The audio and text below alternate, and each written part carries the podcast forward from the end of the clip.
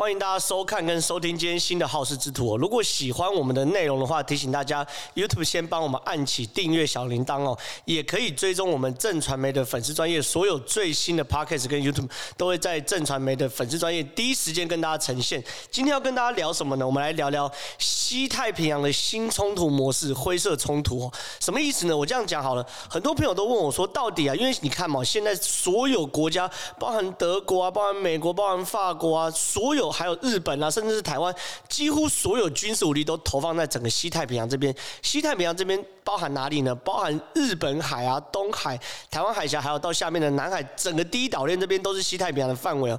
到底在西太平洋的冲突、军事战争或是军事冲突会以什么样的形式发生？就是大家都会很好奇嘛，就是说现在整个西太平洋现在军事这么的紧张，那到底哦？有一天，如果真的擦枪走火了，或是如果有一天真的有意为之，希望塑造一些冲突的话，那。这个冲突会长什么样子？那这个冲突如果发生的话，首当其冲是谁？不是日本，就是台湾或者是南海国家嘛。那身在最有可能的之一的台湾，到底准备好了没？我今天跟大家聊聊，今天到底整个西太平洋新时代的呃最新的冲突模式会是什么？我认为会是灰色冲突。什么叫灰色冲突？我先跟大家解释一下灰色冲突。我们都知道，现在整个西太平洋这样子，站在西太平洋角度哦。我们唯一有可能会发生冲突的国家就是中国，不管是日本对中国，或台湾对中国，或是南海各个国家，越南、菲律宾等等的敌人，也还是中国。简单讲，中国就是整个西太平洋各大第一岛链国家的假想敌哦。那中国最有可能做过状况，就是他把他的。呃，军队包装成民兵，因为是这样，如果西太平洋的发生冲突，第一时间就发生成军事冲突的话，那就没有谈判妥协空间。站在习近平或是站在中国的角度，这个就是习近平或是中国建政以来打的第一场正儿八经的大战。那这个大战对应应应该讲的，站站在中国角度，就是习近平上任以来打的第一场正儿八经的。军事冲突，这个军事冲突如果打赢还好，可如果如果一旦打输，站在习近平角度，那是丢不起的脸，所以这东西会影响到他呃，习近平在中国共产党内部的领导权力，甚至有可能会变成一个政治漩涡，而进而导致他下台。所以站在中国角度，即便发生冲突，第一时间的冲突选项也不会是军事冲突。站在美国或台湾等等的角度。我们来看，如果中国不选择军事冲突而产生冲突的话，最有可能就是灰色冲突。什么意思呢？就是把军队包装成民兵。好，现在他们常常这样走，很多看起来是渔船的，其实它上面都是所谓的民兵，也有解放军的背景，然后也有一些解放军相关的武器。所以呢，或这些这些包装其实是在告诉大家一件事情，就是如果今天未来中国不管是要占领所谓尖阁诸岛，或是在南海扩张它的主权。当然，台海比较不太可能，可是，在尖阁诸岛就是所谓钓鱼台啊，或者在南海扩张它的主权的时候做夺岛等等的话，很有可能就是发动所谓的民兵攻势。那这个东西的时候，站在我们的角度，如果他们用民兵，我们出动军队的话，那个东西对我们来说就是军事冲突。所以，最好的状况就是说，民兵对什么？对警察。所以你看哦，二零二一年二月，呃，应应呃，应该要从头看，是二零二零年的十二月十八号，美军其实先意识到这件事情，就是。这个冲突不太可能是传统上的军事冲突，更有可能是所谓的灰色冲突，就是所谓的包装过的冲突。所以你看啊、哦，美军特别发布这个，这个是一个大大型的战略报告。这个大型战略报告叫做“海上优势”哦。你看这个“海上优势”，它的副标题叫做“整合海上各领域的权力”。你看、哦，很有趣。这个我们把它放大给大家看。第一个是美国的 Marine 嘛，美国海军陆战队，这大家都很熟悉。然后呢，这个中间呢是美国的海军，大家大大家也很熟悉，很合理嘛。你如果在谈说海上军事力量的话，你本来就应该整合海军陆战队跟海上的海军，这最基本。可你看最右边出现这个，这是美国的海岸巡防队哦。美国海岸巡防队其实是警察，对不对？可你看这份报告是由海海军陆战队、海军还有海岸巡防队一起来写的这份报告。所以你看哦，站在美军的角度，他很清楚，如果今天未来在西太平洋做的发生冲突是。呃解放军包装成民兵，呃渔船、好民船、民船、民兵的冲突的话，那这个时候如果由军事来介入的话，就会非常不恰当，就有可能在国际上变成是先开第一枪的是美国，理亏的是美国。所以你看了、对付民兵最好的角色是谁？是警察嘛？所以你看，美国在这份报告里面很清楚告诉大家，他除了面对。如果啦，对方的是解放军的军舰，他有海军跟海军陆战队可以处理。可如果对方是试图产生所谓灰色冲突的话，那他们有海岸巡防队来处理。那美军哦，这个报告其实非常非常重要，这不是什么每个月一次的报告，也不是每年一次的报告。上一次类似这种等级战略等级的报告是二零一五年了，等于是美军三到五年内，甚至是五到十年内才会出一份这样去定调报告。这个报告一一出来，对美军来说就是定调了未来五年到十年美国海军或是美国海上力量的整合方向。这份报告出来之后，我们也开始看到美国海岸巡防队。海岸巡防队什么？我们在电影上常常看到什么迈阿密风云还是什么之类，就是他们其实是负责美国沿岸缉毒啊、走私啊，然后还有偷渡啊等等的状的的的的案件嘛，其实都是刑事案件。原则上是警察，他其实就是警察部门。可当他跟军事力量整合的时候，我们现在看到。因为它是去年十二月才发布的嘛，现在才过一两个月哦。可是我们发现他们已经开始在跟美国海岸巡防队、跟美国海军已经在各个海域做联合执法动作。所以其实美国这个战略报告很清楚，是他去整合各阶层力量来应对这个灰色冲突。那中国也是，二零二一年就今年二月一号，中国也海警法也生效。它海警法生效有什么意思？它海警法授权中国海警哦，可以在中国海域甚至包含临海、临建区、临街区啊，专属经济海域，还有大陆大陆岛礁跟专属岛屿。大陆岛礁跟专属岛屿，其实谈的是什么？谈的是所谓南海的部分。临街区谈的是什么？是东海的部分，就尖阁诸岛部分。然后呢，在海空域的从事非法的行为的船只动用武力。简单讲，中国的海警法给予中国海警开枪的权利。所以你看哦，现在他们也是怎么样面对这种灰色冲突？因为对当美国使用所谓海海岸巡防队的时候，中国也不能透过军队来打紧张，因为你看这是一层对一层哦。如果是民兵的话，透过海岸巡防队来对是 OK 的。可当对方的海岸巡防队，就对方的警察体系出来之后，你如果用军队的话，那开第一枪的又变中国，所以大家又可以谴责中国，又可以针对中国，因为是开第一枪才呃启动相对应的军事行动，所以中国也必须当美国出动了海岸巡防队的时候，中国也必须用海警来因应呢。而且你看，中国的海警是属于武中国武警编制的啊，中国武警编制是属于中央军事委员会，中央军委主席是谁？是习近平的，所以整个一系列的习近平还是掌握最终的开火权哦。好了，你看哦，美国出招了，中国出招，那日本有没有出招？二零二一年二月二十五号，日本也出招。日本产经新闻是报道，日本政府在二月二十五号的时候要求什么东西呢？在会议中告诉中国的，呃，告诉日本的海上保安厅哦，日本海上保安厅认为说，如果有任何中国海警船目的是要登陆所谓的尖阁诸岛的话，那抱歉，这会被认为重大凶恶犯罪。然后呢，日本可以针对这种凶恶犯罪做所谓的危害射击的动作。你看哦，照理来说，我去占领别人领土，应该是所谓的军事行为，对不对？军事行为，你占领我领土。我就派海军陆战队来夺岛或者反呃或者守岛，可你看哦，日本针对这件事也是处理，它定调为重大凶恶犯罪，就是也是定调为刑事犯罪。然后呢，给危害射击的部分是给谁呢？是给所谓的海上保安厅呐。所以你看这件事情，其实你看这完全一完全是一系列的哦。美国使出了所谓的海岸巡防队，中国使出了所谓海警。然后呢，日本使出了海上保安厅，那这些事情很清楚，就是说他们试图在。呃，人民冲突跟军事冲突中间再切割一条，我们把它定调为灰色冲突。这个灰色冲突的主体可能是民兵，防御的对象可能是警察。所以这些东西，如果一旦发生这样类的战争的话，因为它还没有上升到军事的层次哦，那这件事情对于很多国家来说，这就是多一个斡旋的机会。就是如果军事层次我讲了嘛，习近平不可能妥协，一打下去就是无限战争，一打下去就是至死方休。可如果都还是人民层级的冲突，还是警察层。层级的话，那这个东西不涉及国家军事主权的问题的时候，这个东西还会有的谈。所以这都是为因应西太平洋相对紧张的局势，中国退一步，美国退一步，日本退一步而展开这种灰色冲突的状况。所以，我们整件事情往下问，就是说，当你日本哦做出这件事情哦，日本甚至哦还把海上保安厅在二月二十六号宣布，在三月三号，日本海上保安厅跟日本的海上自卫队队做联合的军演。但这件事情其实也很清楚，它就跟美国我们刚刚一开始看到一样嘛，美国的海岸巡防队跟美国的海军跟海军陆战队一起做联合演训，一起做联合执法。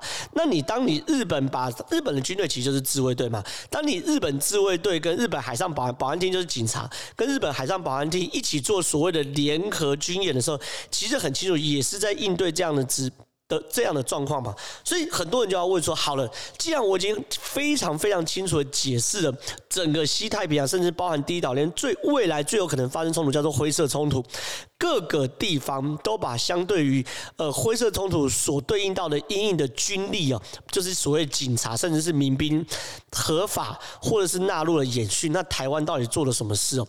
台湾做的事情其实很简单，其实我们谈的就是所谓的海巡署。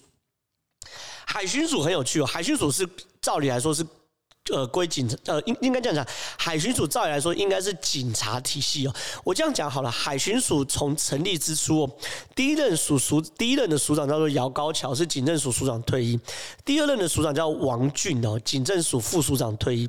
再来呢是王敬旺，王敬旺是警政署署长哦，而且也是警政署署长退，然后是任期最长的海巡署署长，他是从二零零六年到二零一四年就。一直以来待达了八年的海巡署署长，所以你可以想象，整个海巡署很长一大段时间，他的海巡署都是由所谓的海呃警察体系来去担任哦。所以，其实，在我们国家的定位，海巡署其实更相较于军跟警哦，很清楚是它更偏向于警方这个光谱上面。那他做的事情，其实就跟美国海岸巡防队一样吗？缉毒。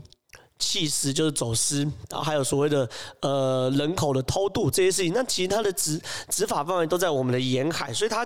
原则上是我们领土的延伸，那由警察处理这件事情是完全合理的。跟民进党执政后状况有点不一样，一开始是由李仲威，他是前海军副司令来担任海巡署署长，从二零一六年担任到二零一九年。开始的时候，海巡署就开始慢慢有一些军方的背景或军方的味道在里面，海军的味道在里面。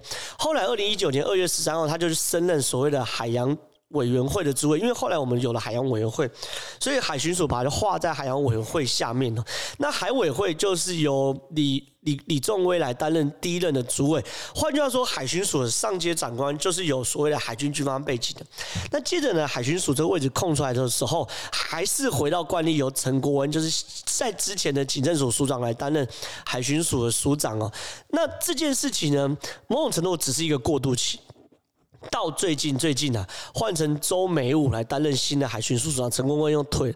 那周美武其实是海军中将退役，然后国安局的副局长，曾经是国安局赴华盛顿的特派员哦。所以周美武现在担任海，你看哦，现在哦，从过去海巡署一直以来都是由警察体系担任，我我谈的那个头，到现在海巡署的直属长官海洋委员会是海军体系。现在海巡署的署长，海军体系，所以你可以想象，民进党执政之后，也因应这种新型的冲突模式哦，彻底的将海巡署从过去哦，光谱是偏向所谓的军呃警政这边体系，移到军方这样体系，这很清楚的就是面临到这种灰色灰色的战争哦，我们海巡署至少在人事的布置上做了相对应的对应哦，那很多人都会说，你只有人事上的布置有什么？有你，你，你，你上面换成了长官，换成了海军出身的，可你下面的人拿了所谓的设备，还是警察的设备，那你没有意义啊！你面对冲突的时候，你还是一筹莫展呐。这些事情其实我们也在做相对应的提升哦。第一件事情最最经典是二零二零年的十二月十一号，海巡署首艘七百吨级的安平舰下海哦。安平舰是什么东西？安平舰其实它就是跟海军的沱江舰是一模一样的。海军沱沱江队舰是。这样子，海军沱江舰是我们台湾第一款自产，然后完全哦国建国造的飞弹巡逻舰。上面呢，预计啊，上面会摆熊二飞弹跟熊三飞弹，预计会生产十二艘。未来啦，我们对于这个海沱江舰的战战术想想定是这样子哦。你看哦，它第一个上面有雄二跟雄三飞弹，雄二雄三飞弹，你只要一一枚或两枚咬中人家的舰艇的话，对方的舰艇可能就会失去动力，而再也没办法呃失去了战斗能力哦。所以，可是呢，在台湾角度，中国是那种大国大舰战略，什么意思呢？两千级、三千级、五千级、一万吨级的那种大舰体战战略。可是，其实，在整个台湾海峡纵深，这种大型的船舰非常非常容易变成一个活动靶子。所以我们军方想定的战争是，如果一旦台打。台海战争打开的话，我们像是狼群，就是我们有十二艘沱江舰，对不对？十二艘沱江舰都是在整个台湾海峡，像是四上打带跑，打完就跑，打完再跑，打完就跑。那中国大型的重型船舰渡海的时候，被咬到一发，然后我们就跑走；咬到一发就跑走，有点是狼狼群对付狮子那种感觉。我咬一口就走，咬一口就走，咬几口你最终就会因为失血过多而死亡。所以我们在沱江舰的设计上，我们更着重于机动性，然后更着重于因为配上配上台湾自制的雄二跟雄三，雄二雄三非常非常非常准啊！第一次让我们发现雄三非常那么准，就是之前在演习的时候，有个小兵误触雄三飞弹，雄三飞弹打出去后贴海飞行，贴海飞行之后，他会搜寻那个范围内认为想定的目标，认为的鱼的的船只，然后打下去。但是就是有个小兵误射之后，雄三飞弹射出去后贴海飞行，然后遇到一个渔船。因为渔船的设计非常非常类似军舰，所以就直接从那个船舱冲进去打下去，非常非常准。那个是完全是意外意外的实战模拟的。结果那个船长当然是很倒霉啊。可问题是，也因为那时候让很多人知道说，原来台湾雄三飞弹那么的准。好了，我们沱江舰上面会类似这样子，沱江舰有十二艘，然后都是七百吨级，然后快、短小、精干，然后有上面配备雄二、雄三飞弹。我们海巡署采用同样的。塔江级就是沱江级的塔江舰哦，然后呢，未来海巡署也会做十二艘。你看，我们我我应该是这样讲，我们我们的海军是沱江级塔沱江级的沱江舰、塔江舰等等，未来会有十二艘。我们海巡署就是用沱江级一模一样的做成叫做安平舰，安平舰我们称海巡署称为安平级，然后呢也会有十二艘。然后呢，这个最关键会有平战需求。什么叫平战需求？平常是海巡署执法，一旦需需要战争的时候，这个。安平舰上面有预留所谓的熊二、熊三的系统管理空间。简单讲，一旦遇到战争哦，“熊二、熊三飞常可以直接钻上去，平常是不装的。一旦遇到的时候，直接钻。所以一装上去的时候，它战平战就直接转换，就可以变成是我们台湾会有二十四艘沱江级的所谓的类似狼群战战战术。你可以想象台湾海峡这么小，如果有二十四艘相对应的军舰的话，其实坦白说，对于中国的牵制力是极大极大极大。所以你看到我们海巡署除了越来越像军方背景，你看我们的海军所署长就是军方背景，上面的长官海洋委员会也是军方背景，背景之外，我们配备的船舰在可以。平战转换，平时作为警备之用，战时作为军事之用，也越来越像军事。然后呢，这个安平舰上面还有所谓镇海火箭弹。镇海火箭弹，我我给大家看长什么样子哦。这就是安平舰上面镇海火箭弹的样子哦。这个镇海火箭弹一出来的时候，很多人吓一跳，因为其实非常非常的惊人哦。你看。这个镇海火箭弹长这样子，总共有一二三四五六，每个安平舰上面有六管。你看每管里面有一二三四五六七，有七发炮弹，七管火箭弹，所以总共有四十二枚哦。那这四十二枚的有效射程是五公里，那最大射程可以到十公里。简单讲，在五公里内哦，瞄谁打谁，它有自动引呃自动呃寻标的功能，所以它是可以去瞄谁打谁的。那如果到十公里的话，不见得打得中，可是它最大射程一样可以十公里做所谓饱和攻击。然后呢，它大概啦，一枚火箭弹射出去可以集成一艘快艇哦。那这个东西呢，你知道它的威力有多大吗？因为这个东西是我们平常在海巡署上面就有安装的。可是安装的时候，因为它的威力太大了，所以海海洋委员会就开始认为说，你你要先定义这是什么武器。这个武器，镇海火箭弹是百分之百中研院研发的哦。我直接讲，如果论火火力的话，美美国海岸巡防队上面的军舰都没有搭载如此强大武力，所以你要。先定义这叫什么武器啊？所以海洋委会海洋委员会去年六月修订的《海岸巡防机关配备器械种器械种类规格表》，然后呢，将这个火箭弹并入所谓的炮类的种类下。那接着呢，你确定它是属于炮级的一种的时候，你就必须要去定义什么时候可以使用这类型的武器哦。所以海洋委海洋委员会又修订了《海岸巡防机关器械使用条例》。之前谈的是器械种类规格表嘛，现在谈的是器械使用条例修正草案嘛。然后呢，这个东西的开炮权利呢，原本呢是给谁核核定的？是给海洋委员会的主委来核定。可你知道吗？正常，这个这个东西当然是很正常嘛，因为你平常配备在海巡署的呃安平舰上面，那你在执法的过程中，你要开炮，你当然是海，要么你就是海巡署的署长来决定，要么就海巡署的上级单位海洋委员会的主委来决定。可你知道吗？后来这个条文这样被删掉，不能由海洋海洋委员会的主委来来来发动，为什么？威力太大。学者后来研究后，后来发现说，这东西威力大到是你打出去的几乎就有军事的性质，或是军事等级的武力危害攻击哦。所以哦，这件事情应该上应该由所谓的总统来核定，因为原则上啊，这些事情啊是总统的职权。那这些事情就很很有趣了。你看啊，我们明明就是海巡署的。呃呃，海巡海巡署的海巡官员在执法，明明这条军舰，呃，这这这条舰艇就是海巡署的舰，可上面武器大到这个武器大到具有军事等级的规模，威力大到不能够让海巡署的署长或是海洋委员会的。主委来核定开火，必须由总统来核定。那这些事情其实已经很清楚了嘛？我们在配备上也已经完全完全往军事化来靠拢嘛？那这个镇海火箭弹，那你说，那你平常也不能发，有什么用？海军署有说了，你平常可以用那种。可以可以装那种没有杀伤力的夜间照明弹或威吓弹啊。那如果这样的话，那变成是平常也是吓阻之用。一旦进入到战争的形态，马上直接改装子弹嘛，装成火箭弹嘛。所以说，其实你看，我们从整个安平舰的设计是军舰。改装的唯一真的唯一的差别就是上面名字写海巡署，一个是写海军，一个是海巡署。然后呢，上面随时可以搭载军舰的标配熊二跟熊三飞弹。然后上面摆的镇海火箭弹武器系统，威力强大到海洋委员会主委没有权利去发射，整艘根本就是一个军舰嘛。而且我们一次要盖十二艘。好了，我们看啊，我们讲到了人，呃，讲到主主管就是海军署的主委，然后呢，我们讲到了硬体，那我们现在讲软体，软体什么？软软体当然就是说上面的这些人员呐、你人员如果，诶，你主观是军事背景，你的。你使用船只是军事背景，可你的人员如果包含人员的训练或人员相对应的战斗力没有达到军事等级的话，那还是没有用吗？我们海巡特勤队现在也相对应的设计了。我这样跟大家讲，其其实台湾有五大特勤，第一个是夜鹰特勤，这是宪兵提编制的，它负责负责北台湾的防空。然后呢，再是黑鹰部队，黑鹰部队呢，黑鹰部队是海军陆战队，负责南台湾的反恐。再来呢是梁山特群，最神秘的，很多人常常都说，因为他驻扎在屏东的梁山呐、啊。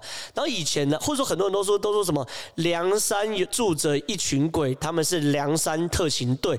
这东西其实就是为了要形容梁山特勤队的神秘哦。他们最一开始成立的初衷就是要成呃做所谓暗杀目的，所以他们已经不具有不只具有两栖作战能力，他们是三栖哦，陆海空三栖的作战能力哦。那他们在训练过程中最最最最为人知，就是他们会拿着一把刀跟一包盐哦，要求你从台中的谷关跨越整个中央山脉步行到花莲哦。那这些事情就是你整个过程中，整个步行的过程中，你在野外求生过程中，你只有一包盐巴跟一把刀，你等于是几乎百分之百的野外求生。这是凉山特警最最。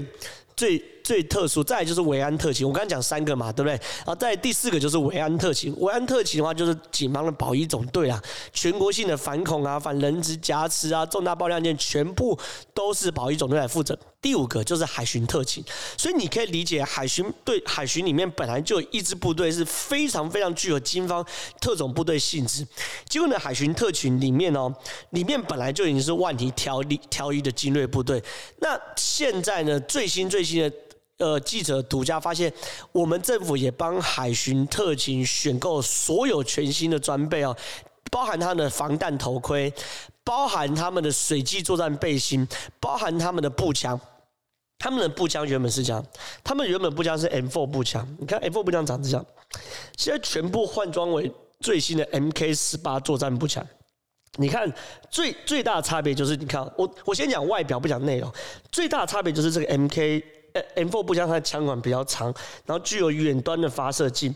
然后呢，这个 MK 十八最新的发射最新的短程步枪，你看它枪管比较短，然后没有所谓发射镜，把发射镜改成了手提把。其实你看这最大的差别就是，你可以思考这种所谓海巡特勤队他们作战环境，原则上都会在这种船船舱那种相对狭小的地方，所以它其实是应该适合类似这种。紧凑型的近战步枪哦，那这个东西呢，你看有有所谓的瞄准镜的话，它相对是中远程的，所以其实这个 MK 十八反而是。专门为这种所谓的近战型的海巡特勤所设立的步呃的的的步枪，那当然了，我们也因为这样子，所以说所以说我们特别特别帮我们海巡的海巡的特勤换成这种 MK 十八近战步枪，而且它的射击也相对稳定，然后发射的密度也相对高，这个更适合近战射击哦。然后呢，另外一个东西就是所谓他们的背心呢，他们的背心是这样，因为我们都知道海海巡署的背心，当然说你我们近战啊，那我们近战。当然防防浪背心等等的，可是我们现在把它换成叫做水际作战背心。什么叫水际作战背心？我们都知道，因为它是在船这边去做所谓近岸的格斗跟近岸的任务执行，所以在搏斗或者执行任务的过程中，很有可能会落水。你落水之后呢，你需要救生衣，可是你不可能又穿个防弹背心，又穿个救生衣，那不是开玩笑吗？这个背心呢，水汽作战背心就是具有充气机制哦。平常你没有问题，你一掉到水里，你只要按一个钮，它就自动充气，变成救生衣模式。那这东西也是确保呃这个海巡海岸特警队的呃的人身安全吧，让他们在作战过程中。更没有后顾之忧，甚至他们的手枪也换成克拉克的第五代，所以说整件事情很清楚嘛。你看，我们从主观换上成军方背景，我们船舰换上成军军军事的军舰，我们人员的的武器也给他们全部的升级。所以其实你看了，台湾在面对这种灰色战争的时候，也做出相对应的准备哦。所以我觉得，其实我们看这件事情的时候，站在我的角度，并不是说台湾。呃，有多多么呃重视海海巡啊等等，这当然是一部分。